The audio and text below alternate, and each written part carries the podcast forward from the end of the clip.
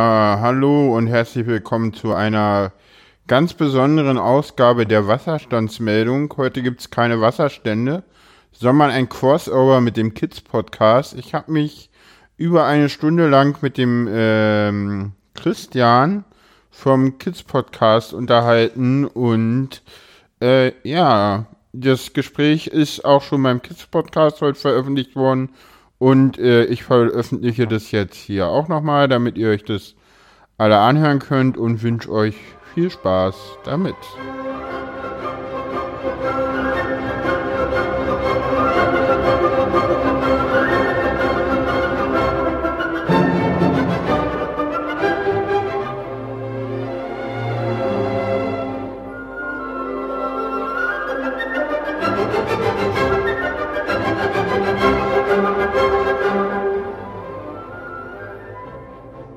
Hallo Jan. Hallo Christian. Also, wir, sagen wir mal so, wir sind in Kontakt gekommen über Twitter. Ja, genau. Ähm, und ich sag mal so, ich, ich möchte mal so eine ganz kurze kleine Einleitung für meine Hörer machen. Dann kannst du gerne eine danach nochmal für deine Hörer machen. Ähm, in meinem Podcast beschäftige ich mich mit fremduntergebrachten Kindern. Und immer wenn ich einen Tweet geschrieben habe, ähm, wo es um spezielle ja, Probleme von, von diesen Kindern geht, ähm, waren ganz oft Eltern von autistischen Kindern diejenigen, die sagen, oh ja. So. ja. Da, da, bin ich damit auf die, also dadurch habe ich das ein bisschen mehr verfolgt hm. und ähm, habe irgendwann gesagt, boah, da, da musst du eigentlich was drüber machen.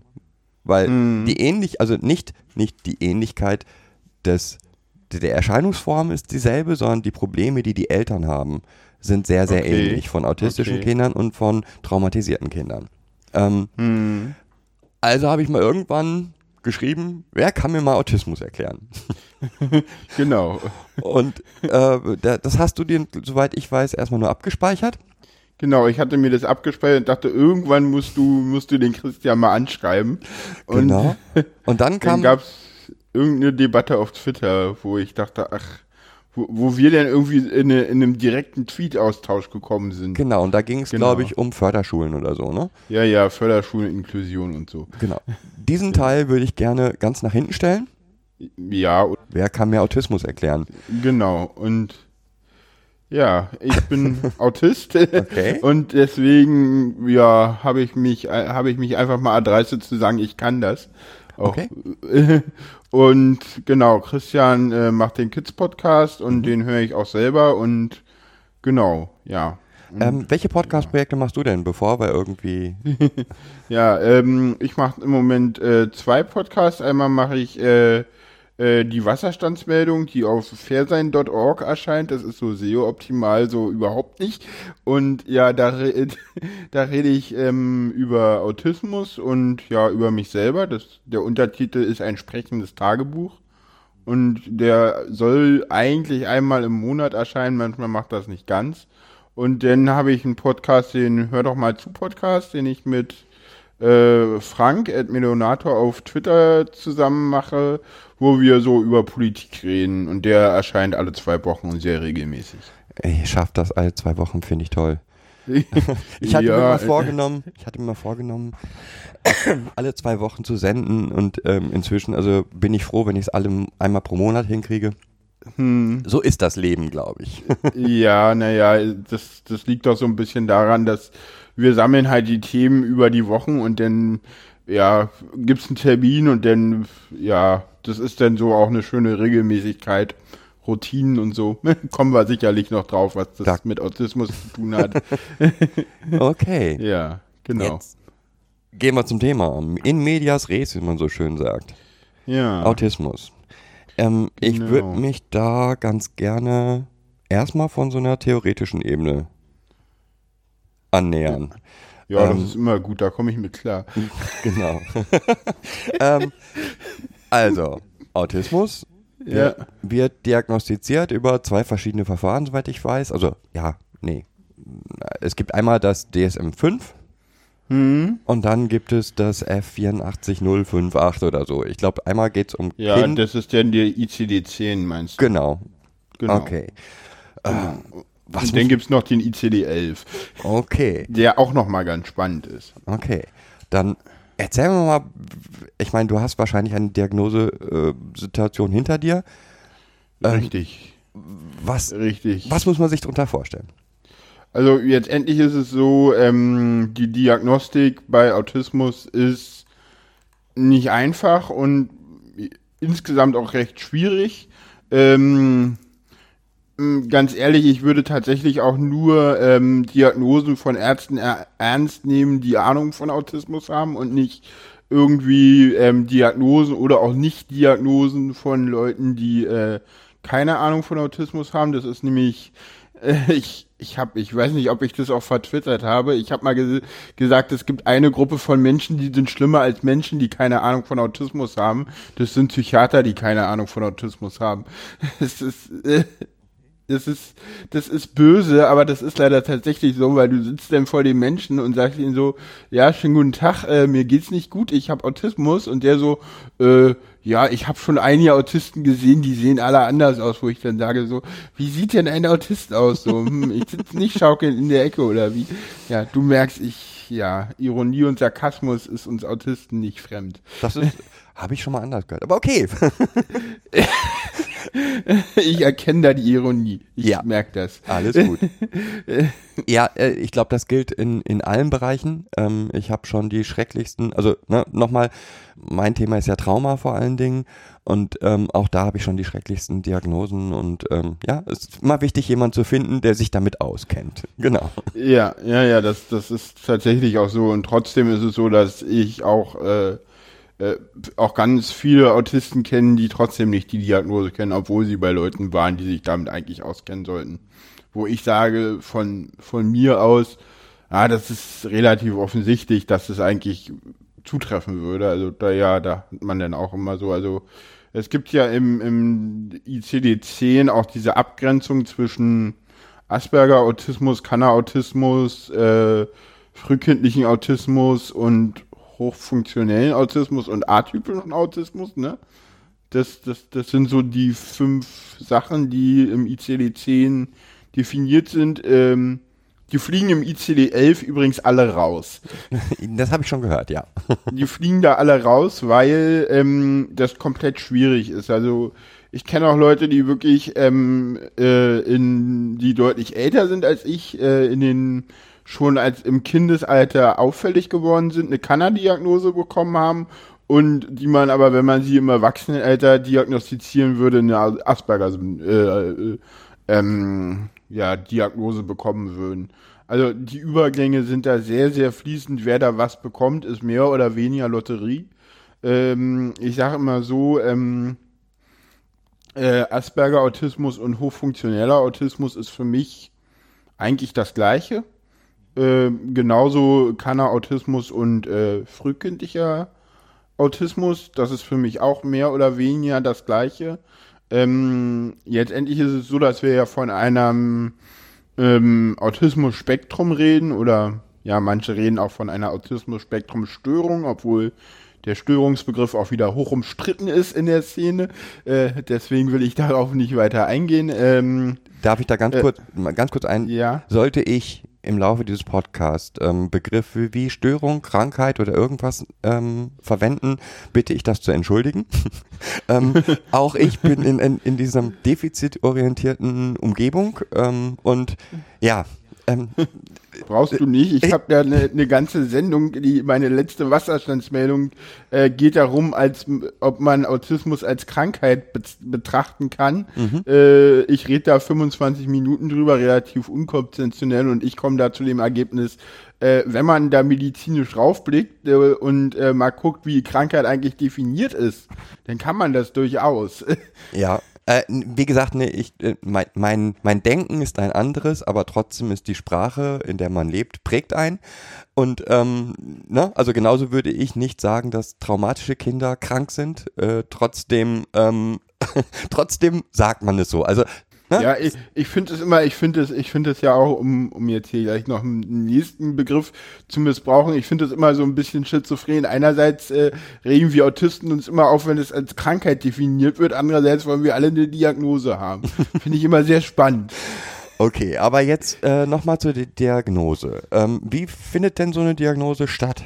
Was passiert Ähm, das Problem bei Autismus ist, du kannst es halt nicht irgendwie äh, mit äh, Blutwerten oder so ähm, äh, äh, diagnostizieren. Es ist eine reine Ausschlussdiagnose. Ähm, ähm, es gibt noch einen zweiten Aspekt, der sehr, sehr spannend ist und die Komplexität der Diagnose noch klar macht. Es gibt bei Autismus kein einziges ähm, Diagnosekriterium, was da sein muss.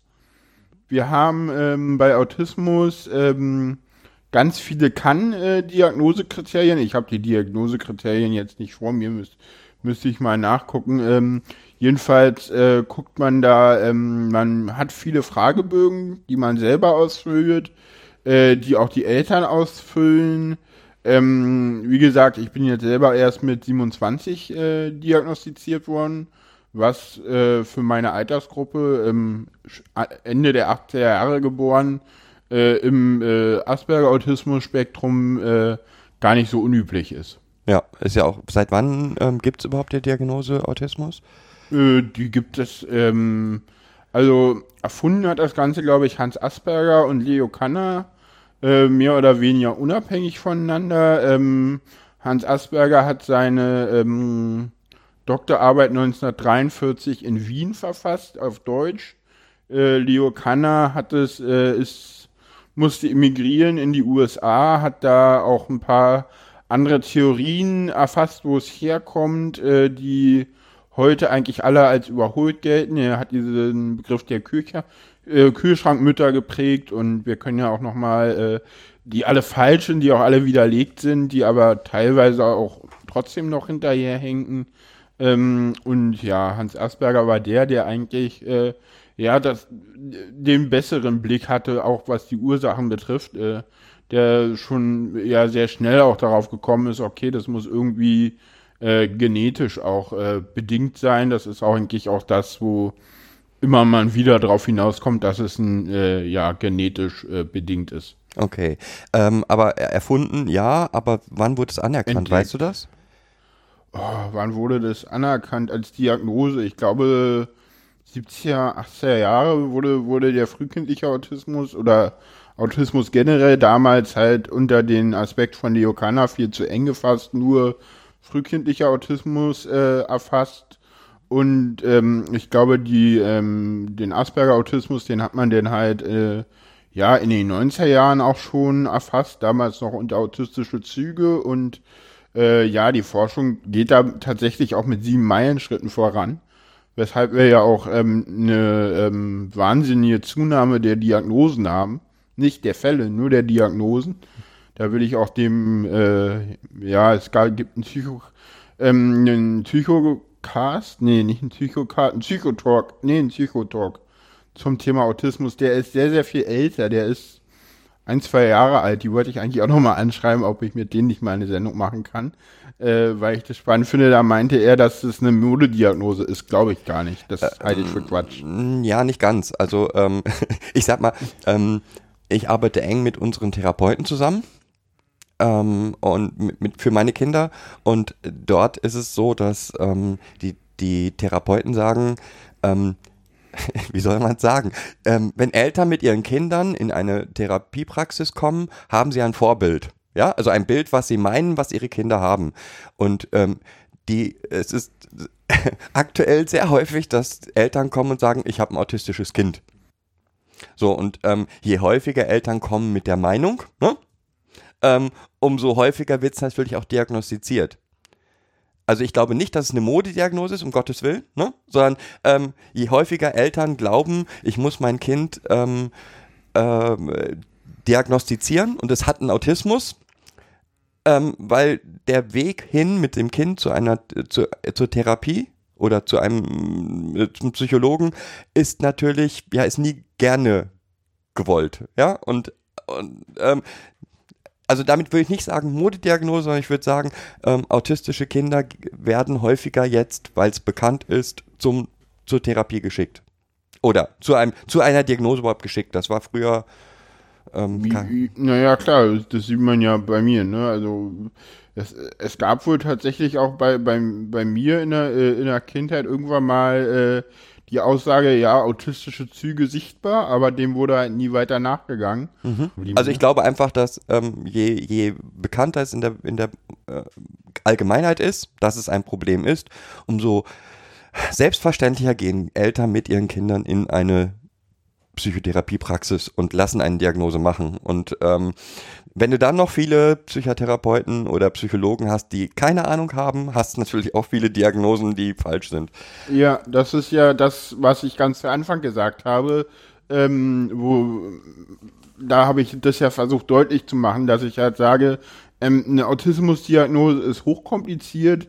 Ähm, jeder, der weiß, wie lange ähm, auch die Wartezeiten sind und ähm, das ist das, wo ich vorhin gesagt habe, vertraue nur der Diagnose von jemandem, der ein Experte dafür ist. Wenn ein Fe Feldwald- und Wiesen ähm, der irgendwie äh, noch nie was von Autismus äh, gesagt hat, dir irgendwie äh, du die, dein, dein, dein Kind hinstellst, weil du sagst irgendwie, ja, das ist unkonzentriert in der Schule und dann kommst du da raus und hast zwei Diagnosen, und, nämlich ADHS und Asperger, äh, dann weißt du genau, was du mit den Diagnosen anfangen kannst. Du solltest die beide nochmal unabhängig voneinander überprüfen. Genau. Also jetzt nochmal, von daher kann ich mir dieses, dieses, äh, diese Aussage ist eine Modediagnose vorstellen. Ähm, wenn die gleichen Kinder, wenn, wenn all diese Kinder zu Experten gehen würden, würden würde man trotzdem wahrscheinlich bei den 1% rauskommen. Ja, und trotz, ich, ja, und ich glaube, wenn du zu Experten gehen würdest, würdest du trotzdem eine, eine, eine steigende Diagnostik haben. Einfach weil wir dazu gekommen sind, aufgrund der Forschung, äh, haben wir halt ähm, eine Ausweitung des Autismusbegriffs. Äh, wir haben festgestellt, dass es deutlich mehr Leute gibt, gerade auch im Bereich Asperger-Autismus, die wir alle darunter fassen können. Und deswegen steigen die Zahlen. Und nicht, weil ähm, das eine Modediagnose ist, sondern nur, weil wir gesagt haben, okay, äh, wir haben festgestellt, dass im Bereich äh, Autismus die äh, Diagnostiken, äh, dass wir da die Kriterien verändern müssen. Und deswegen Okay. steigen die Zahlen. Das ist mein Punkt. Okay, habe ich verstanden. Jetzt nochmal. Ne? Also, wenn ich 20 Jahre älter würde, dann wäre ich nicht mit 27, sondern vermutlich mit 40 oder gar nicht diagnostiziert. das stimmt, gar keine Ne? Frage. Jetzt nochmal Das wollte ich damit sagen. Jetzt nochmal zur Diagnose. Ähm, also Fragebögen, die die, die die die Betroffenen und die Eltern ausfüllen. Hast du mal so Beispiele, was für Fragen da so drinstehen? Jetzt nicht konkret, ne, so, so ein, zwei konkrete Beispiele? Ähm, nee, habe ich tatsächlich nicht mehr, weil sie, weil Sinnhaftes merkt sich leichter. Ich weiß es tatsächlich nicht mehr. Ähm, da, da, da wird viel abgefragt, also was zum Beispiel, ähm, da wird viel abgefragt, auch zur Kindheit, äh, äh, wie spielt das Kind, wann hat es Krabbeln gelernt, äh, ähm, wann hat es Laufen gelernt, äh, wie war die Sprachentwicklung, äh, ist immer was, was geguckt wird. Äh, da wird dann geguckt ähm, nach, äh, was für ein Wortschatz hatte das Kind, wann hat es angefangen zu sprechen, ähm, wie ist es mit dem Hören. Es ist zum Beispiel so, dass äh, sehr viele ähm, Hörgeräteakustiker ähm, äh, sehr gut über Autismus Bescheid wissen, äh, weil autistische Kinder äh, oft ähm, Probleme haben ähm, zu hören und zwar nicht immer, sondern nur manchmal und dann zum Hörgeräteakustikergeschäft ähm, äh, geschleppt werden, so nach dem Motto, mein Kind hört nicht richtig und der Hörgeräteakustiker feststellt, der hört super, der hört super gut, der ist besser als alle anderen und dann der sozusagen die Leute sagt so, äh, pf, ja, am, am Hören liegt's nicht, das ist äh, äh, körperlich alles in Ordnung, gucken Sie doch mal in die Richtung. Also auch da ist es so, ne? Und dann hat man Sprache, ähm, Fragen, die darauf eingehen, ob das Kind Routinen macht äh, oder oder der Erwachsene. Also wie gesagt, ich habe eine Erwachsenendiagnostik durchlaufen und ja. Okay, also dann werden ganz viele Fragen gestellt und diese, der Fragebogen wird ausgewertet und am Ende, ähm, äh, was kommt dann am Ende raus? Ähm, zu 10% Autist? Nein. Ähm, sowas habe ich tatsächlich auch schon gehört, so 70% Diagnosen hatte ich selber nicht. Also jetzt endlich ist es so, dass denn da immer noch eine Ärztin sitzt, die ähm, die Fragebögen alle auswertet und dann halt äh, zu einem Ergebnis kommt, ja oder nein. Okay. Jetzt ähm, spricht man von einer Spektrumstörung. Was ist darunter zu verstehen? Warum, was meinen die, was wird es mit Spektrum gemeint? Äh, mit Spektrum ist gemeint, dass äh, wenn du einen Autisten kennst, du genau einen Autisten kennst und nicht alle. Jeder Autist ist anders, genauso wie jeder neurotypische Mensch auch anders ist. Und ähm, Autismus-Spektrum ähm, äh, heißt, dass ähm, du ja unterschiedliche, ähm, ähm, ja, ich sag immer so, man sagt immer so schwere gerade, obwohl das auch wieder nicht richtig klingt. Also du hast halt auf der einen Seite äh, die frühkindlichen Autisten, ähm, für die ich nicht wirklich sprechen kann, weil ich von denen viel zu wenig kenne. Aber bei denen ist es so, die würden sich nie mit dir in einem Podcast setzen und sich mit dir unterhalten, sondern äh, die sind teilweise, reden die nicht mit dir, sondern kommunizieren auf andere Art und Weise mit dir. Gebärdensprache oder Talker werden da teilweise auch eingesetzt. Oder reden nur mit äh, gewissen Leuten oder reden mit Leuten nur äh, und reden dann mit diesen Leuten teilweise aber auch nur, wenn kein anderer dabei ist. Zum Beispiel nicht in der Öffentlichkeit, habe ich mal gehört. Äh, und ja, ähm, und auf der anderen Seite des Spektrum hast du dann die Asperger-Autisten, ähm, wo jeder erstmal überrascht ist, so nach dem Motto so, äh, aber so habe ich mir einen Autisten ja jetzt nicht vorgestellt. Das ist so der Klassiker, wenn ich Leuten erzähle, ja, schon guten Tag, ja, ein Schümann, ich bin Autist, dann sagen sie ja, wie du bist Autist, das hätte ich jetzt aber nicht gedacht. Ich so, hm, ja, schön, das höre ich meistens so. Und ähm, die sind eigentlich so, dass sie nicht auffallen. Die, man merkt den Leuten das nicht an. Die können teilweise sehr, sehr gut äh, kompensieren. Teilweise besser als ich, teilweise ja nicht ganz so gut wie ich. Das ist unterschiedlich. Äh, Stimmen machen sie alle. Auch das kriegen neurotypische Menschen teilweise mit, teilweise nicht mit. Und ja, das ist sozusagen die beiden Seiten des Spektrums und da, da drinnen gibt es halt alles andere und das Spektrum geht dann halt natürlich weiter, äh, äh, denn halt über den Asperger-Autismus hinaus in Richtung autistische Züge und neurotypisch, auch das, dahin geht das Spektrum dann halt weiter. Ne? Also irgendwann bist du bei den Nicht-Autisten oder bei den Neurotypischen. Also im Prinzip kann man einfach nur sagen, ähm, es scheint einen gemeinsamen Ursprung zu haben, nur wie es sich auswirkt, ist extrem unterschiedlich. Ja, ja, ja, ja. Also jetzt endlich ist es so, und das ist auch das, warum das, glaube ich, Sinn macht, äh, das darunter zu fassen. Ähm, was ich festgestellt habe, ist, wenn beide Leute wissen, dass man Autismus hat, dann ist die Kommunikationsebene sofort eine andere. Und das gilt auch für frühkindliche Autisten, interessanterweise.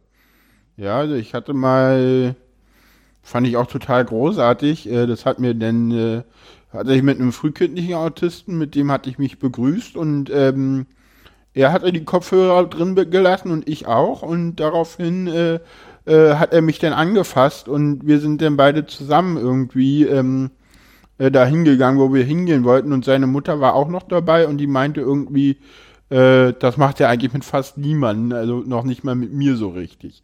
Und mit mir hat er das irgendwie gemacht, nachdem wir uns, weiß ich nicht, sechsmal gesehen haben oder so. Also, weil, weil er in dir einen, einen Verwandten entdeckt ja, hat, genau. sozusagen. Scheinbar, okay. ja. ja, ja. Ich weiß es nicht genau, weil er, er war halt frühkindlich und hat halt nicht gesprochen oder so. Und ich habe ihn danach auch nie wieder gesehen. Was, aus anderen Gründen allerdings. Aus meiner Sicht gibt es ein paar Begriffe, von denen ich finde, dass die wichtig sind, dass die verstanden werden. Also, oder die, die bei mir Fragezeichen hinterlassen. Ja? Also neurotypisch ist schon klar, ja? Also neurotypisch heißt, sind all die, all die anderen, ja? Ich habe mich lange, lange gegen den Begriff neurotypisch gewehrt und habe gesagt, man kann ja einfach normal sagen. Mhm. Äh, nur will sich nun äh, niemand gerne als normal bezeichnen lassen.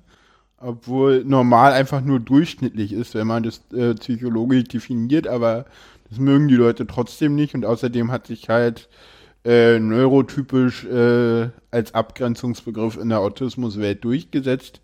Ich habe jetzt letztens den äh, Hobbyquerschnitt-Podcast gehört, also bei Rollstuhlfahrern sind das halt die Fußgänger, ne? als, als Abgrenzungsbegriff, ne? So, so scheint jede Szene so ihren eigenen Abgrenzungsbegriff zu haben. Vor allen Dingen, weil das normal ja auch ähm, wieder euch als unnormal abwerten würde. Ja, und Ähm, sehe seh ich zumindest so. Also, ja, das, der Witz ist, dass genau das ja der Punkt ist, den äh, Autisten damit ausdrücken wollen. Also ähm, es gibt ja äh, eine Bezeichnung, äh, es ist das Wrong Planet Syndrom, also Leben auf einem anderen Planeten und ähm, dass wir nicht normal sind, also ähm, unnormal ist, ist, ist ja nicht unbedingt die Verneinung von normal, äh, sondern nicht normal. Äh, da gehen, glaube ich, viele Autisten auch, nicht alle, aber glaube ich, viele auch mit d'accord. Also ich äh, hätte damit jetzt, glaube ich, nicht so ein Problem, wenn irgendwer sagen würde, du bist ja nicht normal, sage ich, ja klar, ich habe das sogar schriftlich, ich bin Autist.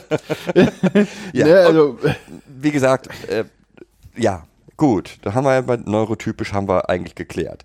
Ähm, Dann habe ich zwei Begriffe, die immer wieder auftauchen, ist Meltdown und Overload. Kannst du mir Oh die ja. beiden Begriffe erklären? Ja, auch dazu habe ich tatsächlich ähm, schon mal eine Sendung gemacht, nämlich die, äh, die zehnte Wasserstandsmeldung. Da gehe ich da auch äh, sehr konkret drauf ein. Äh, kannst du mal verlinken? Ja, ich muss mir mal eben, mein Stift versagt. Und das ist nicht gut. Okay. Also zehnte Wasserstandsmeldung. Okay. Genau, da geht's, geht's, gibt's ein ganzes Kapitel darum.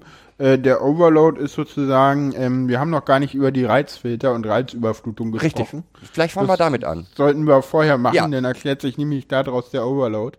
Und auch die, die also der, der, der Wesenskern von Autismus ist, dass wir, und das ist, glaube ich, so das, was man auch generell sagen kann, die Abstufungen sind dann immer nur andere. Da kamen wir ja auch bei den Störungen, äh, bei der, bei dem äh, Spektrumsbegriff schon drauf. Ähm, die Reizverarbeitung bei Autisten ist generell anders. Das ist auch gesichert. Und es ist auch so, dass, ähm, das hat man auch in Kernspintomographen schon gesehen, äh, das Gehirn bei Autisten anders äh, verschaltet ist. Und dadurch äh, wir wesentlich mehr Reize aufnehmen. Du musst dir das äh, so vorstellen, ähm, dass normale Menschen halt äh, so einen Röhrenfernseher haben und das normale PAL-Signal empfangen und wir sehen halt alles in Full HD. Und zwar immer und können das auch nicht abschalten. Ne? Jetzt könnte man sagen, ist ja cool, ist ja total super. Jetzt hast du aber eine Welt, die darauf ausgerichtet ist, dass alle PAL sehen und niemand Full HD. Und deswegen ist es, so, so sind die Filme auch gedreht und so ist die Welt auch kreiert. Das heißt, äh, ich bin zum Beispiel ähm, äh, besonders geräuschempfindlich, das heißt, ich nehme immer alles wahr in einem Raum. Immer. Alles.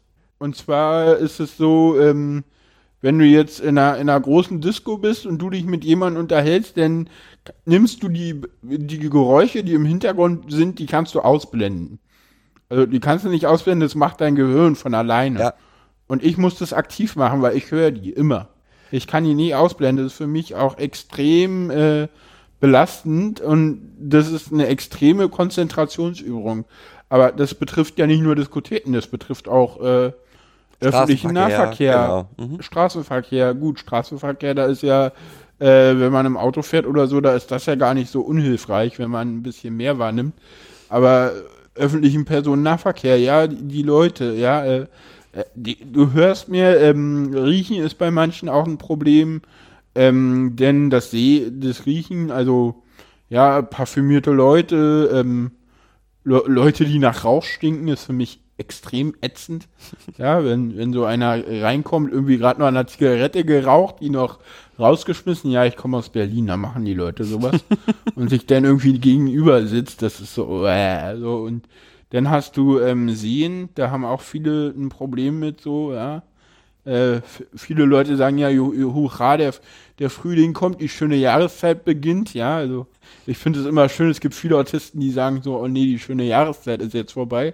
Jetzt kommt die Sonne wieder raus und alle Leute, weil, und da hast du dann gleich zwei Effekte. Einerseits, ähm, sobald die Sonne rauskommt, es ist äh, total hell, deine Augen müssen nicht dran gewähren, äh, ähm, dran gewöhnen und denn die Leute sind alle fröhlich und damit total laut. Ja, das heißt, du hast ja auf den Ohren auch gleich nochmal mehr Reize. Und teilweise ist es dann auch so, äh, Temperaturempfinden ist bei Autisten auch anders. Manche mögen Kälte überhaupt gar nicht. Äh, viele mögen Wärme auch nicht, schwitzen auch nicht. Ähm, es gibt, ähm, habe ich auch schon gelesen, äh, auch äh, der Geschmackssinn ist äh, beeinträchtigt. Ähm, das, äh, und das geht natürlich auch immer in beide Richtungen. Ne? Es gibt auch ähm, welche, wo das dann auch immer in die andere Richtung ist. Also nicht überempfindlich, sondern unterempfindlich. Ne? Okay, also im Prinzip ne? die, die Reizwahl, also anders. Die Sinne nehmen ja bei uns allen immer alles auf und euch fehlt, um das mal so zu sagen, ähm, äh, der Filter, den wir haben, womit wir Wichtiges von Unwichtigen trennen können. Richtig, richtig. Okay. Wir nehmen immer alles wahr. Und äh, müssen halt diesen. In verschiedenen diese, Abstufungen halt. ähm, genau. Okay. Genau, und wir müssen halt diesen, äh, diese Möglichkeit, diesen Filter, das müssen wir halt aktiv machen. Oder wir machen das aktiv. Unser Ge Gehirn kann das. Das ist daran gewöhnt, weil wir das ja seit frühester Kindheit so machen. Ne? Also wir sind ja damit aufgewachsen. Ich habe mich zwar immer gewundert, warum die Leute im Büro äh, diese, diese Lautstärke äh, ähm, ertragen können.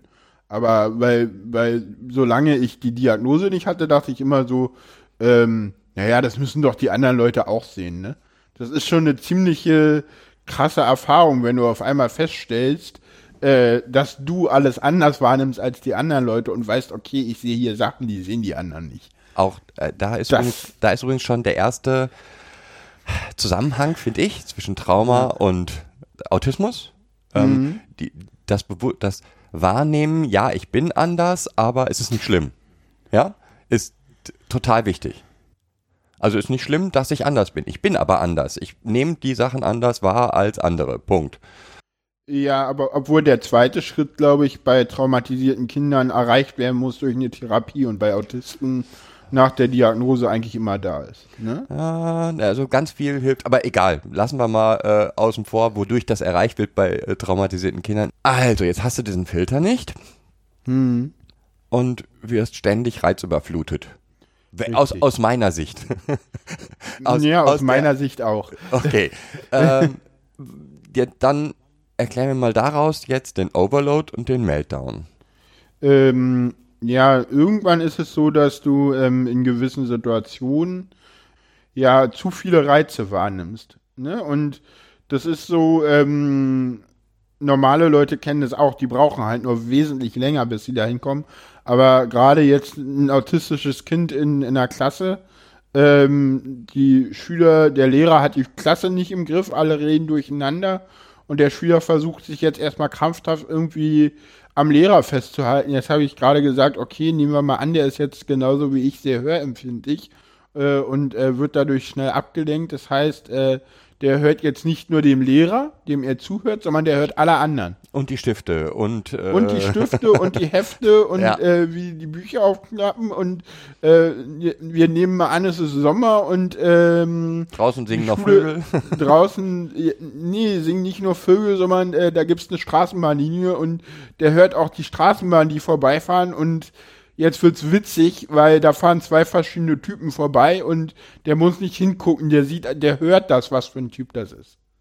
Ja, also so weit differenzieren geht es rein. Also bei mir ist Spezialinteresse Straßenbahn, deswegen hm, geht das. Ja, oder äh, wenn da draußen halt irgendwie parallel eine Straßenbahn und eine U-Bahn fährt, dann kann er auch das unter, unterscheiden. Und der fährt dann noch ein Bus und genau, du merkst, das, das, das kann man beliebig weit treiben. Und jetzt ist es irgendwann so, ähm, dass man äh, irgendwann äh, in diese Reize ja alle auf einen einpassen und irgendwann wird es zu viel. Denn äh, ist es so, dass du anfängst zu stimmen, also du ähm, machst Stimming, das heißt, ähm, du, du machst repetitive Bewegungen, Echolalie, nicht so gern gesehen.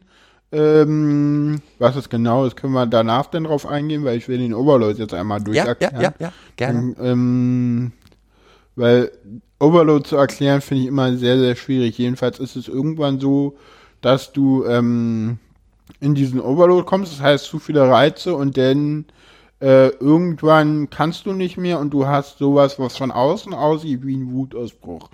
Das heißt, ähm, ja, im Prinzip schreist du und äh, willst nur noch weg. Ähm, die Leute kommen erstmal auf dich zu und versuchen dich zu berühren ganz schlecht, weil noch mehr Reize, du wirst noch wütender Äh, nach außen hin jedenfalls, du willst eigentlich nur noch deine Ruhe haben und weißt aber keinen Ausweg mehr.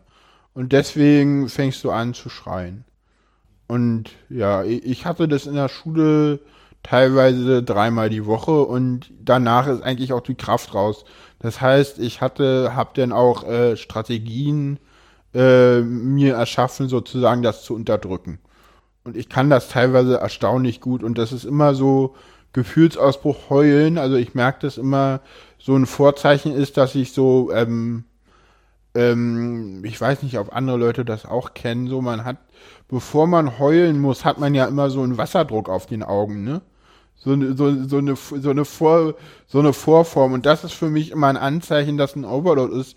Mittlerweile weiß ich, was das ist und versuche mich dann in eine ruhige Umgebung möglichst nach draußen zu bewegen, um halt äh, den äh, wirklichen Overload sich Meltdown. Da sind die Begriffe nicht so ganz ab, ab ähm, ge, äh, abgeklärt. Also manche bezeichnen mit Meltdown wirklich den Wut, also der, das das Schreien, das wirklich, manche be bezeichnen aber auch mit Overload den Meltdown und manche meinen mit Overload die Vorphase vor dem Meltdown. Ich sag mal, das kennt, glaube ich, jeder. Also mir geht's auch so. Ähm, hm, ja, hm, äh, zweimal Bullshit-Bingo erreicht. Genau. Äh, War das Absicht? Ja, natürlich. Okay, ich, ja. Nein, aber. Ähm, nee, nee, Vorsicht, Vorsicht. Äh, jetzt krieg, bringst du mich gerade aus dem Konzept. Äh, mit Ja und Nein auf eine Frage zu antworten ist so das Dümmste, was man machen kann. Also das war gerade wirklich mit Absicht provoziert, dieses, das kennt jeder, da sollte ich jetzt mit Absicht widersprechen. Ja.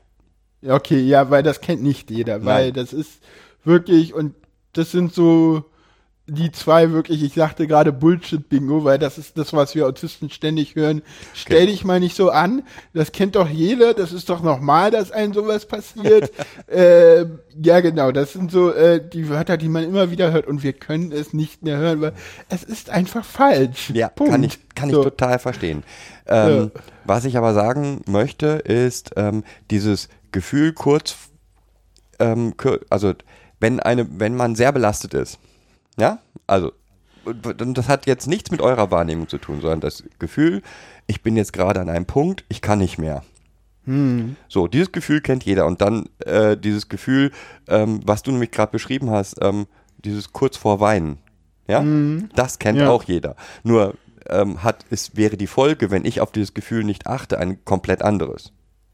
Jein. Ähm, du hast dieses Gefühl nicht in den Situationen, genau. wo ich das, das habe. Genau. Ja. Ne? Also die, diese, diese Reizüberflutung, äh, die nimmst du ganz, ganz selten nur wahr. Äh, und wenn, dann setzt du sich dem bewusst aus, so, weiß ich nicht, total lautes Konzert, aber da hast du dann andere Hormone, die ausgeschüttet werden als bei uns. Äh, was ist nochmal komplett, komplett hat nichts mit eurer Erfahrung zu tun, aber genau. diese, diese Erfahrung, ähm, ich bin jetzt hier an einem Punkt, an dem ich nicht mehr kann, an dem ich eigentlich nicht mehr weiter kann. Ich glaube, das ist eine Erfahrung, die hat jeder. Die, wie gesagt, die ist bei mir aus, in ganz anderen Situationen, hat mit eurer Erfahrung genau. gar nichts zu tun. Bei mir ist es, ähm, wenn, äh, ich sag mal, die Probleme ringsum so groß geworden sind, dass irgendwie ich nicht mehr handeln kann, ich komplett, ne? Richtig, richtig. Das, das sind eigentlich sogar die gleichen Punkte, nur der Witz ist, dass du wesentlich länger brauchst, bis du genau. diese, in dieser Situation bist als wir. Ja, also so dieses zwei bis dreimal die Woche hattest du nie. Nein, und auch aus ganz anderen ähm, ähm, Grundvoraussetzungen. Ne? Also ja. dieses, ich kann nicht mehr weiter, ich bin jetzt an einer Grenze, wo es nicht mehr weitergeht, hat ja mit ja. mir mit der Sinneswahrnehmung gar nichts zu tun. Das ist ja, ja ein, ein, innerer Zustand eigentlich. Ja. und bei dir wird es von außen ausgelöst. Wenn es richtig ja, vor, kann genau. von außen ausgelöst werden. Genau, also, dann ist es ein Meltdown. Natürlich haben wir auch Wutanfälle, gerade in der Pubertät. Und ich beneide die Eltern von autistischen Kindern nicht, die zwischen äh, einem Overload-Meltdown-Situation und einem Wutausfall unterscheiden müssen. Weil das ist, glaube ich, nicht leicht. Nee, garantiert nicht. Okay, also jetzt haben wir erklärt, was ein Overload ist, was ein Meltdown ist. Genau. Ähm, wie ist das im Alltag? Also, hm. du hast, du hast gesagt, okay, du hast gelernt, bestimmte, ähm, wie soll man es nennen, äh, Filter für dich einzubauen. Hm. Beispielsweise deine Kopfhörer, richtig? Genau, ich habe eigentlich immer Podcasts auf den Ohren. Ich höre eigentlich überall Podcasts, wenn ich unterwegs bin. Ich habe jetzt, ähm, ich mache viel Stimming, seitdem ich weiß, was das ist und dass das hilft. Das ist so. Genau, äh, da sollten wir nochmal da sollten wir einsetzen. Stimming Genau. ist was? Stimming bezeichnet alle, ähm, ist äh, ein englischer Begriff äh, für selbststimulierendes äh, Verhalten. Und ähm, da ist es so, ich schicke dir da mal einen Link, da habe ich auch eine Sendung zu gemacht, ich weiß die Nummer aber nicht. Und da geht es bei Stimming, ist es so, du stimulierst halt ähm, bestimmte andere Sinne, um halt ähm, deine Sachen zu, ja, zu über, zu, äh, sozusagen, um dich abzulenken. Also ich habe eine Uhr, die sehr, sehr scharfe Kanten hat, mit der äh, stimuliere ich dann sozusagen den Tastsinn, um mich besser konzentrieren zu können. Äh, wenn ich mit jemandem rede, dann gucke ich dem nicht in die Augen, sondern ich gucke irgendwo anders hin, weil ähm, siehst du, da sind wir noch gar nicht drauf ge ge- gekommen, Da, Mimik, kommt, Gestik, da kommen wir sowas. gleich noch hin. Da kommen wir gleich noch hin, genau. Ähm, es gibt dieses, ja, Klischeebild, würde ich fast sagen, von dem wippenden Autisten, der in der Ecke sitzt. Ja, auch das ist Stimming, aber wenn ein Autist sowas macht, äh, ist der Overload, den wir gerade hatten, nicht weit und äh, du solltest den schleunigst da draußen bringen, weil sonst ist der kurze Zeit später, will der denn von alleine raus, aber alle anderen sehen das auch. Ja, also wenn ein Autist irgendwie hin und her wippt, dann dauert das nicht lange, äh, bis der Meltdown da ist, weil sonst würde der das in einem offenen, in einem öffentlichen Raum nicht machen. Weil das ist dem. Es gibt die Echolalie, die hatte ich angesprochen auch, das ist Wörter wiederholen. Äh, hört man öfter bei frühkindlichen Autisten, dass die tatsächlich Echolalie machen. Was es auch gibt, ist ähm, Mesophonie, das ist lauter sprechen als alle anderen im Raum. Äh, das ähm, macht man auch. Da denkt man jetzt erstmal so, ist ja irgendwie komisch, ja, so man, man ist reizempfindlich, äh, eigene Wort, ähm, ne, und das liegt aber daran, dass man äh, diese Geräusche dann selber ähm, kontrollieren kann und dadurch denn diese Sachen sich äh, wieder ähm, von den anderen Reizen abgrenzen kann. Ähnlich wie man das mit Podcasts ja auch macht. Mhm. Und was ich auch noch habe, was auch sehr schön ist, äh, ich habe noch Hochfrequenzfilter, äh, die ich mir manchmal reinmache, gerade wenn ich in Gaststätten oder so bin. Aber mit denen kann ich leider nicht dauerhaft arbeiten. Das ist so ein bisschen doof, aber ja. Okay, da du, baust du einen Filter ein in dein, zum, zum Hören. Genau, der die hohen Frequenzen wegnimmt und dann geht's ein bisschen besser. Allerdings verändert der auch so ein bisschen die, die eigene Wahrnehmung und macht Druck auf den Ohren, so dass ich da so ein bisschen meine Probleme habe. Also im Prinzip künstliche oder eigene Filter einbauen, um diesen, die, diese, ja, diese Ja, Wahrnehmung. Filter einbauen oder halt äh, andere äh, stimulierende Sachen zu machen. Stimming heißt eigentlich eher sich abzulenken. Ja, Eher noch einen, einen dritten oder vierten Filter nehmen, auf den man sich dann ko konzentriert. Das ist so ein bisschen so, ich glaube, das, das ist jetzt wieder, oh, jetzt, jetzt mache ich dieses, kennt jeder. ähm, man sagt ja auch immer, ne, wenn, wenn einem der kleine Finger wehgetan hat, dann soll man denken, dass es, dass einem der, der große Zeh wehtut, damit einem der kleine Finger nicht mehr so wehtut.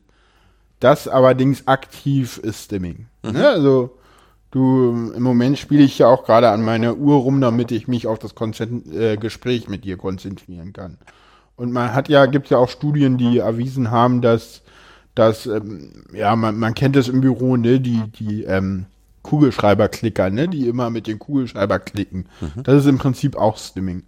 Im Ähm. Prinzip stimmt jeder, aber die meisten nennen es nicht so, weil sie gar nicht wissen. dass- dass das gibt. Ähm, Genau. Das selbstverletzende Verhalten. Siehst du das auch in dieser äh, Richtung sozusagen?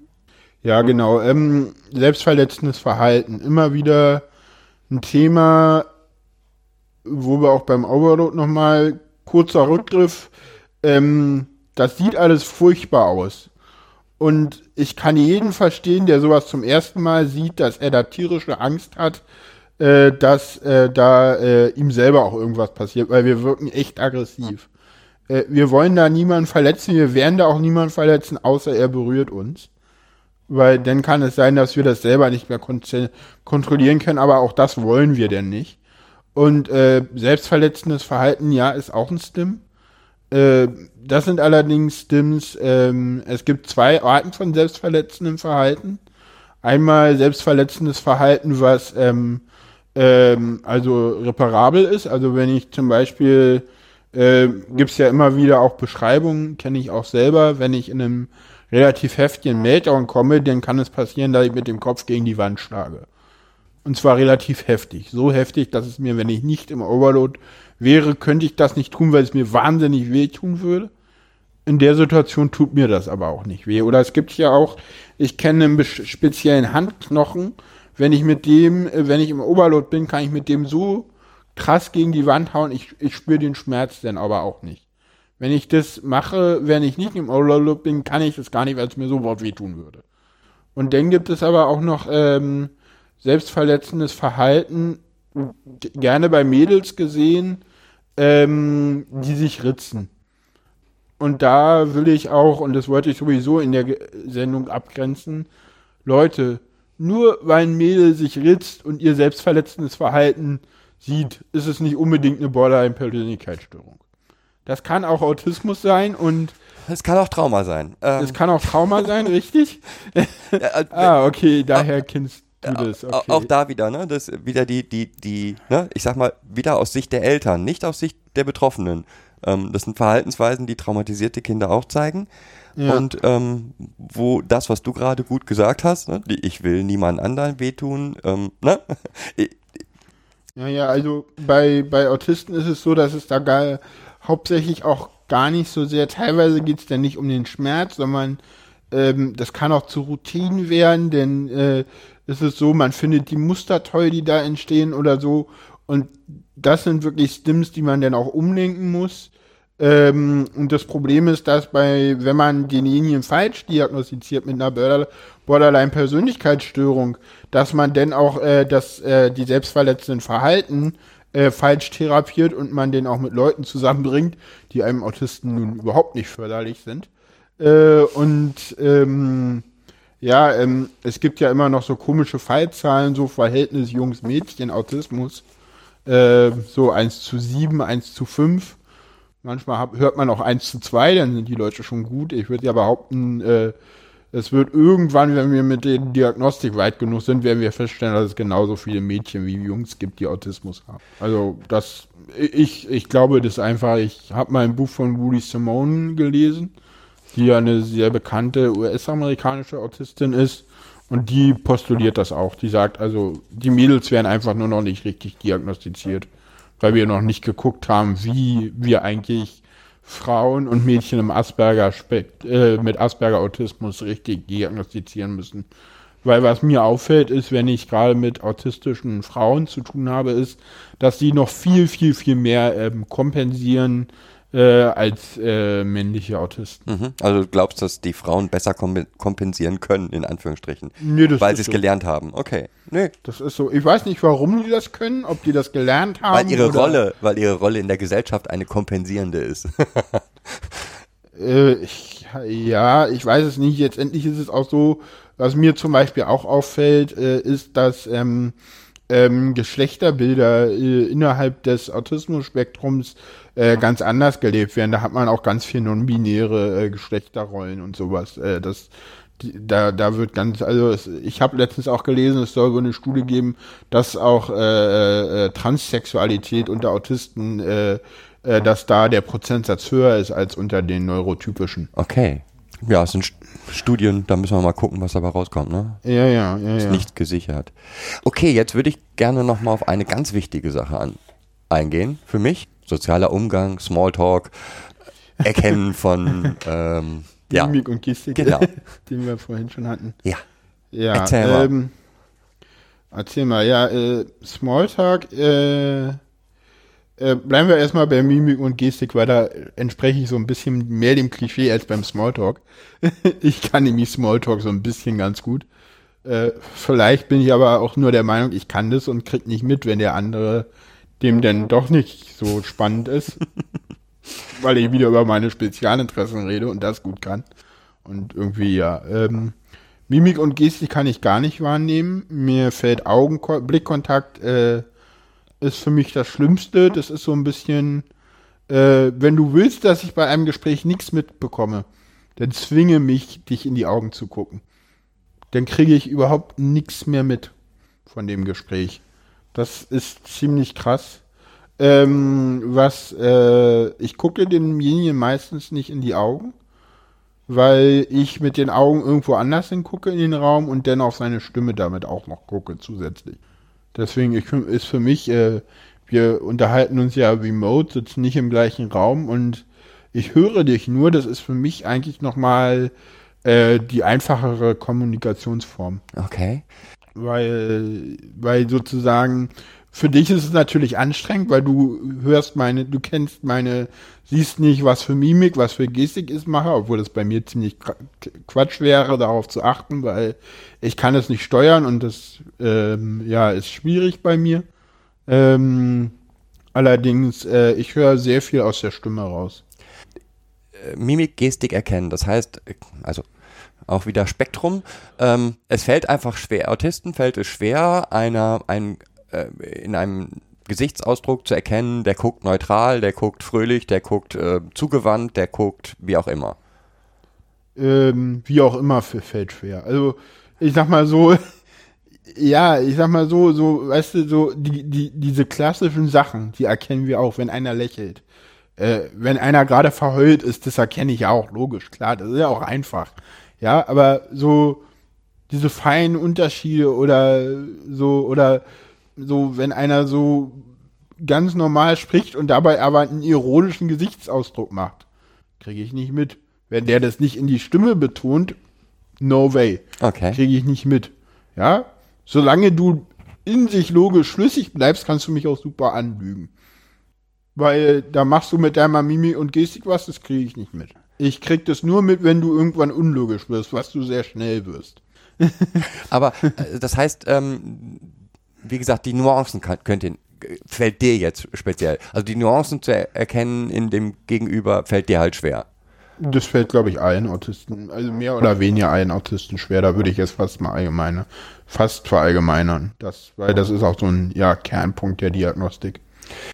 Schwierigkeiten bei Mimik und Gestik. Okay. Ähm, das heißt, und das, der Bereich Smalltalk ist wahrscheinlich deswegen auch so schwierig, weil es Autisten schwerfällt, ähm, zu erkennen, ist das jetzt Smalltalk? Will der Mensch wirklich was von mir? Will, ja? Also erstens das und zweitens gibt es noch einen anderen Aspekt, der ist, ähm, dass ähm, Autisten den Sinn darin nicht sehen, sich über belanglose Dinge zu unterhalten. Weil Smalltalk ist ja ein Unterhalten des Unterhaltens wegen. Okay. Da geht es ja nicht darum, irgendwelchen wirklichen äh, Wissen auszutauschen oder, weil ich meine, wie wird's Wett wie ist das Wetter gerade draußen und äh, ja, ähm, der, der Nachbar hat den Hund gefressen, interessiert nur nicht wirklich irgendjemanden. Ich weiß, das geht irgendwie ein bisschen anders, das Sprichwort. Da ist ja keine Information äh, drin. Information drin und deswegen ist es halt schwierig. Ja. Okay, ja. So, jetzt würde ich ganz gerne von da aus mal auf Geschwurbel. Weil ich finde, wie in vielen Bereichen, gerade im Autismusbereich, ist ganz viel Geschwurbel unterwegs. Okay, was meinst du jetzt? Mit Geschwurbel meine ich zum Beispiel, ähm, Autismus ist heilbar. Mit, ähm, äh, Ah, okay. mit Geschwurbel meine ich zum Beispiel, äh, es gibt einen Zusammenhang mit Impfen. Es gibt einen Zusammenhang hier und es gibt einen Zusammenhang da. Nee, hast du eine Erklärung, wo diese Mythen herkommen? Weiß ich nicht, da wo alle Verschwörungstheorien herkommen. Keine Ahnung, also ich halte diese Leute für Spinner. Ich meine, ich meine, wo die Sache mit dem Impfen herkommt, ist relativ klar. Das kann man, das ist, ist ein Arzt namens Wakefield, der im Moment auch wieder mit einem Schrecklichen Film äh, unterwegs sehr ist? äh, schrecklichen Film unterwegs ist und äh, sich aufregt, dass die Kinos den irgendwie, nachdem sie von Autisten irgendwie äh, vernünftig äh, dann mal mit Argumenten bestückt werden, nicht mehr zeigen wollen. Deswegen sind wir jetzt übrigens Krawallautisten. Ja, das ist gut. Ja, ja, genau. Also das ist, der hat, wollen wir mal kurz die Leute aufklären, warum das so ein Problem ist. Der hat eine Studie gemacht äh, mit zehn Leuten oder so und wollte belegen, dass ein bestimmter Impfstoff, nämlich eine Dreifachimpfstoff, Autismus auslöst. Dafür hat er, das wusste ich bis vor kurzem auch nicht, äh, eine Definition von Autismus benutzt, die überhaupt nicht stimmt. hat eine viel zu kleine Gruppe genommen und sich noch von Eltern bezahlen lassen, die Leute verklagen wollten, dass ihr Kind aufgrund von äh, Autis äh, dem Impfen Autismus bekommen hat. Ähm, das wurde leider in einem sehr bekannten äh, ähm, Blatt publiziert, ich glaube in The Lancet, nee, warte mal, in einem dieser, äh, in einem dieser großen, wichtigen Publikationen. Das hat man zurückgezogen. Äh, sämtliche Leute, die mit der Studie zusammengearbeitet haben, äh, haben gesagt, alles Blödsinn. Der, der Mann hat darüber seinen Doktortitel verloren und hat eigentlich alles darüber verloren. Und ja, dem Arzt ist nicht zu trauen, ist kompletter Humbug. Äh, aber sowas, wenn du sowas einmal in die Welt setzt, äh, ja, dann hast du es halt trotzdem, das hält sich. Äh, was war das andere? Autismus ist heilbar. Äh, ja, das sind so diese Heilsversprechen, die hast du ja überall, ne? Die Homö ich meine, ich meine, die Homöopathie verdient eine Menge Geld damit, zu behaupten, Krebs sei heilbar, ne? Und so ähnlich kommt halt dieses Autismus ist halber Ding auch her. Nein, ist es nicht. Äh, wir können damit nur besser umgehen. Man man kann den Leuten beibringen, wie sie in einem Overload umgehen müssen. Man kann den Leuten beibringen, äh, wie sie ähm, äh, verhal sich verhalten müssen, damit sie nicht zu reizüberflutet sind. Und dann kommen Leute mit Autismus auch sehr gut klar. Und äh, nein, Autismus ist nicht heilbar und nein, man muss Autismus auch nicht heilen. Und das ist dann auch wieder was, weshalb viele Leute sich gegen diesen Krankheitsbegriff wehren, weil sie immer dann denken so, äh, ja, dann müsste das ja heilbar sein. Nein, Leute, nur weil etwas eine Krankheit ist, heißt es nicht, dass es heilbar ist. Und ja, Autismus ist nicht heilbar. Ja. Ähm, Ich glaube, dass es auch ganz viel von diesem ganzen Geschwurbel genau daher kommt. Also ich sag mal, ähm, da sind Menschen, die leiden, ja, Eltern, die leiden und es ist total leicht. Äh, naja, gut. ja, das, oder auch. Das ist so, äh, die, die Eltern leiden ja nicht wirklich, die haben halt nur ein Kind geboren bekommen, was nicht dem entspricht, was sie eigentlich sich vorgestellt haben und leiden darunter, weil sie leiden ja. Also ich finde es immer schwierig äh, zu behaupten, dass Eltern irgendwie unter ihrem Kind leiden. Die hatten dann halt einfach nur eine andere Vorstellung. Ne, stopp nochmal. Also ne, sowas wie Meltdown zu erleben und damit klarzukommen. Also ich sage nicht, dass die leiden ähm, unter dem Kind, sondern ich leide äh, unter darum, dass sie ihr Kind ständig irgendwelchen Menschen erklären müssen. Dass ähm, die Reaktion, sie sich die Reaktionen nicht erklären können. Punkt, Punkt, Punkt. So, auf jeden Fall gibt es Menschen, die möchten, dass was weggeht. Und nichts ist leichter für Geschwurbelmenschen, jemanden etwas zu verkaufen, wo ein Leidensdruck da ist. Also wo, wo der sich unbedingt wünscht, dass das weggeht. Ja. Ähm, und äh, wie gesagt, in, auch in der Traumaszene ist genau das Gleiche. Ja? Also da gibt es Menschen, die gehen hin und sagen den Eltern, wenn ihr jetzt Homöopathie XY nehmt, geht das weg. Und es geht halt nicht weg. Man kann nur lernen, ja, ja. damit umzugehen. Und äh, man kann selber auch als Eltern damit lernen, umzugehen, dass diese Wutanfälle da sind. Und da mit diesen Wutanfällen umgehen, heißt, ich leide nicht mehr darunter. In dem Moment, wo ich, wo mich das bedroht als Eltern oder ich das Gefühl habe, das bedroht mich, leide ich halt. Und es ist die, die Frage des Blickes, dass das Ganze dann gut macht und nicht, wie diese anderen Leute versprechen, ähm, irgendwelche ne? ähm, Mittelchen, äh, was haben wir da noch Schönes? Warte mal, wir hatten ähm, Homöopathie haben wir jetzt gesagt, Impfen haben wir jetzt gesagt, dann gibt es ja diese tollen äh, Baden in MMS Genau, genau, in Chlorbleiche. Schrecklich, wie man sich das nur, ne? Ja, ja, ja, ja, ja, ja. Äh, schrecklich. Ja, gut. Ja, ja. Was könnte denn Autisten helfen? Weiß ich nicht, lass uns bevor, bevor ja. wir, äh, lass uns noch kurz auf eine, bevor wir zum Helfen kommen, ja. lass uns noch auf eine Therapie kommen, die nicht Geschwurbel ist, wie du es nennst, aber trotzdem ganz, Doch, ganz ist schlimm. Geschwurbel, aber. Nein, das ist du? nicht Geschwurbel. Ja, ABA. Das ist auch Geschwurbel. äh, nein, da, da, möchte ich, da möchte ich gleich. Ich äh, weiß nicht, es, es sieht zumindest von außen nicht für mich, ja, äh, die Leute, die das verteidigen, die, die, das erfüllt auch alle Konzepte einer, äh, einer Verschwörungstheorie, das ist richtig. Aber ja, das, ähm, das, das, gibt sich eher noch so für mich immer den Anstrich, als, als hätte es irgendwie noch ein Konzept. Da steckt ja bei Behaviorismus hinter äh, und der ist zwar mittlerweile widerlegt, aber das war ja mal ein psychisches Konzept, dem man auch geglaubt hat. Also da steckt ja Wissenschaft hinter. Ja, wobei nochmal, ähm, also für mich gibt es zwei Sorten von Pädagogik. Die eine Sorte ist Pädagogik Hm. Und das andere ist äh, im Prinzip ja ähm, Konditionierung. Ja, ja genau, also, das ist ABA. Genau, und ABA ist Konditionierung, aber das ist für mich keine Pädagogik. Weil, weil äh, und de deswegen ist es für mich Geschwurbel, ja. weil ähm, ich davon ausgehe, dass ich die Chance hätte, mit Konditionierung einen Menschen hinzukriegen, in Anführungsstrichen. Und das kann nicht funktionieren, äh, von, von der Idee her schon ja, nicht, weil ja, du ja nie. Also jeder, der sich ABA mal anguckt, würde sagen, das macht man doch nicht mit normalen Kindern. Nein, das würde sich niemand trauen, das traut man sich nur bei Autisten. Ja. Wobei, wobei auch da wieder, ne, ähm, das gleiche, die gleichen Systeme werden in, bei Traumatisierten auch angewendet.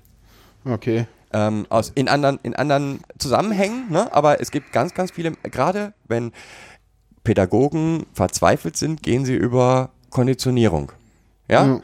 ähm, da wird dann gesagt, wenn das, also ein Kind, das äh, auch wieder sehr ähnlich, also ein äh, traumatisiertes Kind, da kann es passieren, dass es ganz lange ganz laut schreit.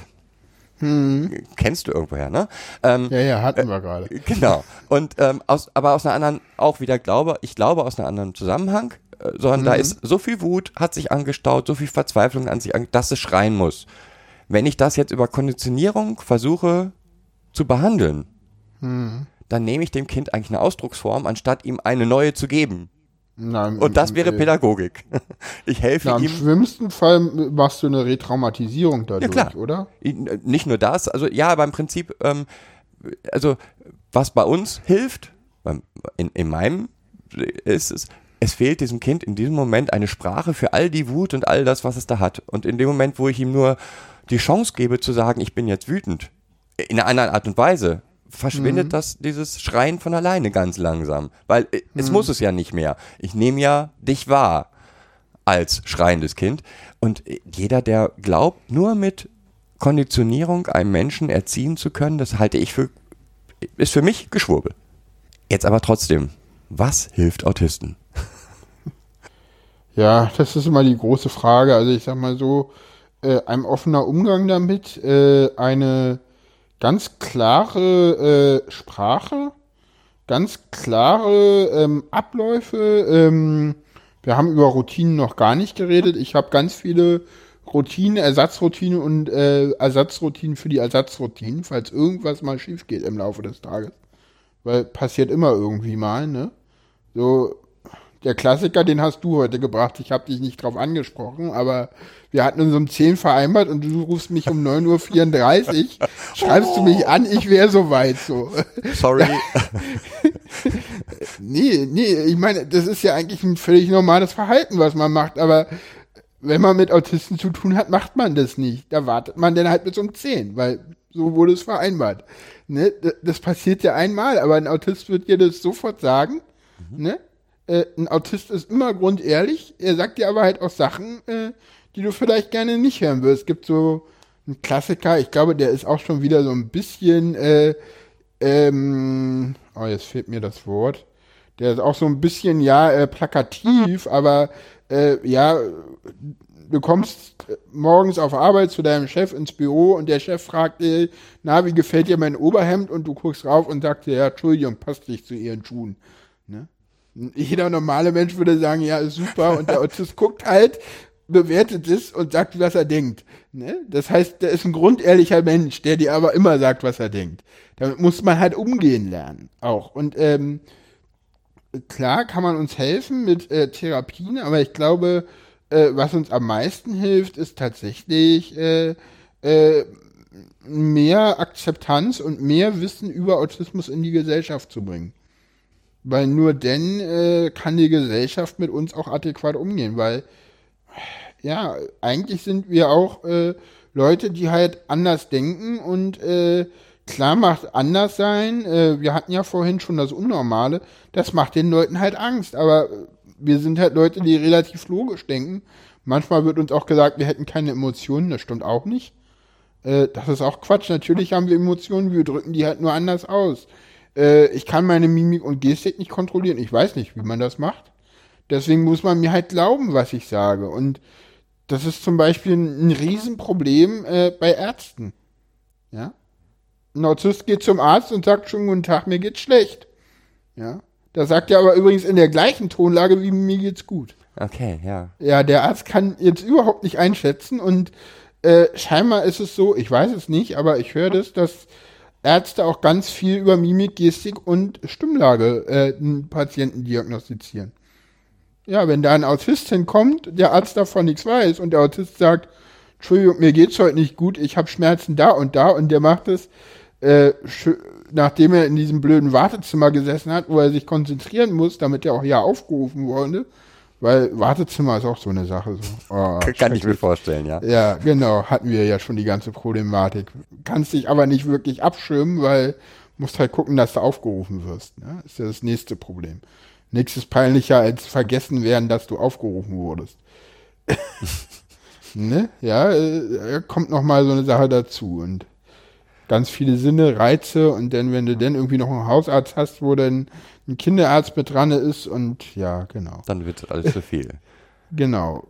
Oder kann zu viel werden. Und dann bist du halt beim Arzt, musstest schon ganz viel im Wartezimmer kompensieren und sollst dann noch äh, im, im, äh, beim Arzt dann noch ja auch wieder spielen, damit der Arzt dir glaubt. So, hm, super. Okay.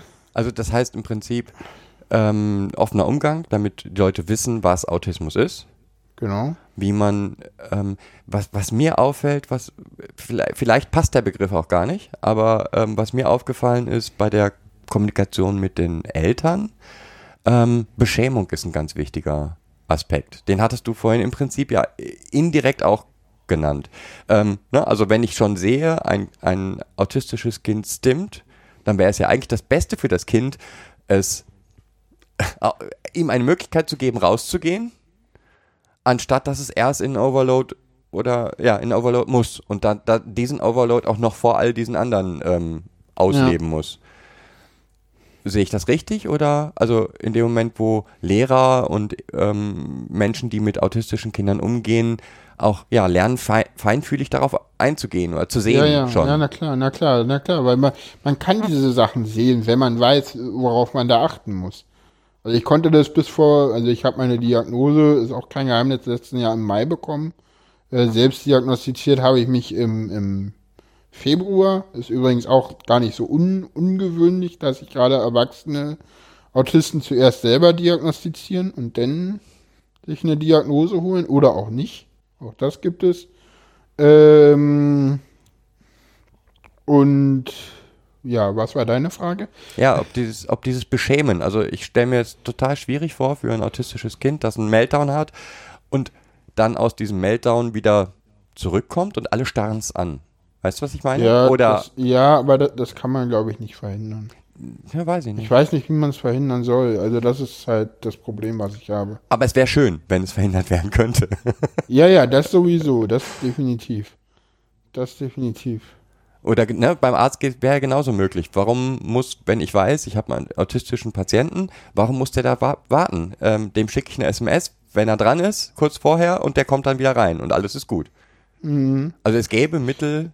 Es gäbe Mittel und Wege, aber erstens ist es so, äh, das musst du ansprechen als Autist selber. Das kann der Autist manchmal nicht. Oder will der Autist auch nicht. Äh, du bist jetzt jemand, äh, der dafür auch sehr offen ist, weil er mit äh, traumatisierten Kindern arbeitet und deshalb äh, ähnliche Erfahrungen gemacht hat. Die meisten Leute haben solche Erfahrungen nicht gemacht. Äh, das ist einfach mal Fakt. Und deswegen ist es halt so, dass ja, du das Problem hast, die Leute, die meisten Leute verstehen es nicht, wollen es nicht verstehen, du musst immer wieder das Gleiche äh, machen. Äh, die Leute ähm, nehmen den Autisten halt nicht aus der Situation raus, sondern beschweren sich noch was brüllt denn der hier so rum? Das ist doch ein völlig unakzeptables Verhalten von dem Kind. Äh, sehen nicht, dass der äh, Autist sich wehrt, sondern denken, äh, der Autist will provozieren. Äh, man liest ja immer wieder und deswegen mache ich das auch so klar. Äh, ein Overload sieht nur so aus wie ein Wutausbruch, hat damit aber nichts, aber auch gar nichts zu tun. Ja, natürlich können Autisten auch Wutausbrüche haben, aber das ist dann was anderes. Ne? Das sieht nur genau so aus, das ist es aber nicht. Ja, ich habe immer früher gesagt Weinkrämpfe oder Heulattacken.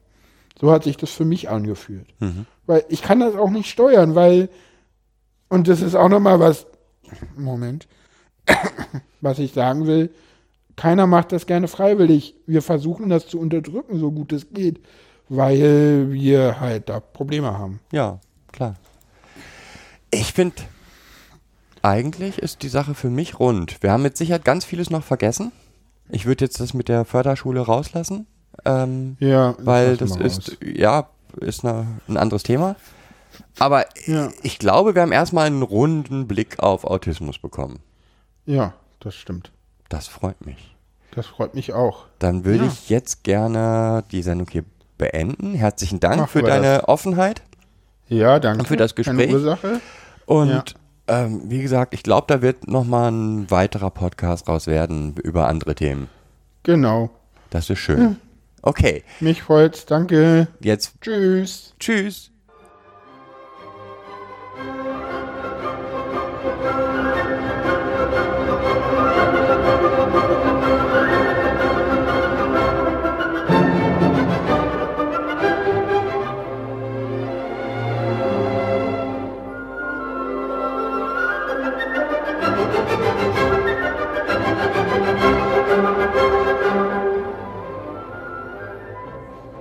Ja, das war das Gespräch mit dem Christian vom Kids Podcast über Autismus. Ich hoffe, euch hat das andere Format der Wasserstandsmeldung ein wenig gefallen und ihr hört auch beim nächsten Mal wieder rein. Tschüss und bis bald und hinterlasst Kommentare im Blog. Tschüss.